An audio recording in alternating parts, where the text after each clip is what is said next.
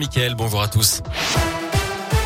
À la une, il réclame un plan d'urgence pour l'éducation. Les profs et les personnels de l'éducation nationale sont dans la rue aujourd'hui, journée de mobilisation nationale pour dénoncer la politique gouvernementale et réclamer des moyens supplémentaires.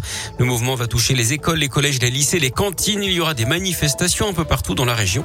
D'après le SNES, depuis 2018, 1883 emplois ont été supprimés dans le second degré en France.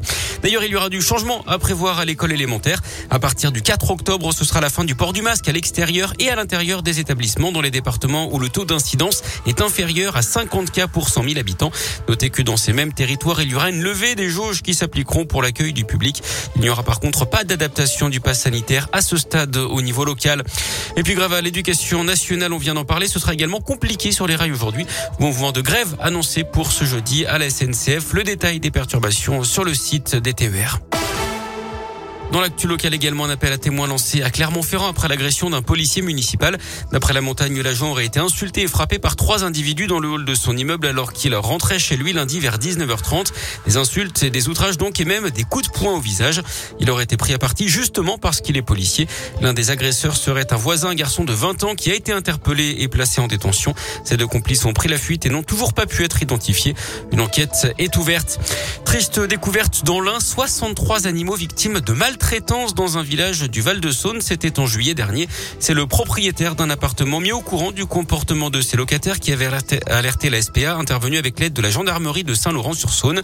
Au total, ils ont découvert donc 63 animaux complètement abandonnés depuis une semaine, sans eau ni nourriture. Des chiens, des lapins, des cochons d'Inde, des rats, des souris, des hamsters ou encore des oiseaux. Certains n'ont pas survécu d'après le progrès. D'autres ont été confiés à des associations. Le propriétaire des animaux et son ex-compagne ont été placés en garde à vue. Ont reconnu les faits. Ils seront convoqués au tribunal judiciaire de Bourg-en-Bresse au printemps prochain. Apaiser les tensions, c'était tout l'objet de la conversation téléphonique hier entre Emmanuel Macron et le président des États-Unis, Joe Biden, dans la crise des sous-marins. Échange de clarification où les deux hommes ont promis de restaurer la confiance. Première mesure symbolique, le retour de l'ambassadeur français à Washington. Ce sera la semaine prochaine. Le sport, le foot et la septième journée de Ligue 1, soirée de cauchemar pour Clermont battu 6 à 0 à Rennes.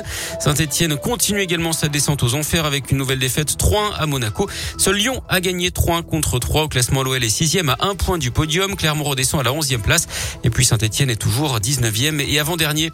Soirée de foot également marquée par des violences. Un bus de supporters bordelais est tombé dans un guet-apens organisé par des supporters de Montpellier. Bilan, une bagarre générale et 16 blessés légers.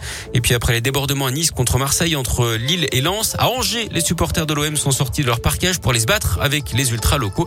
Les stadiers ont réussi tout de même à rétablir l'ordre.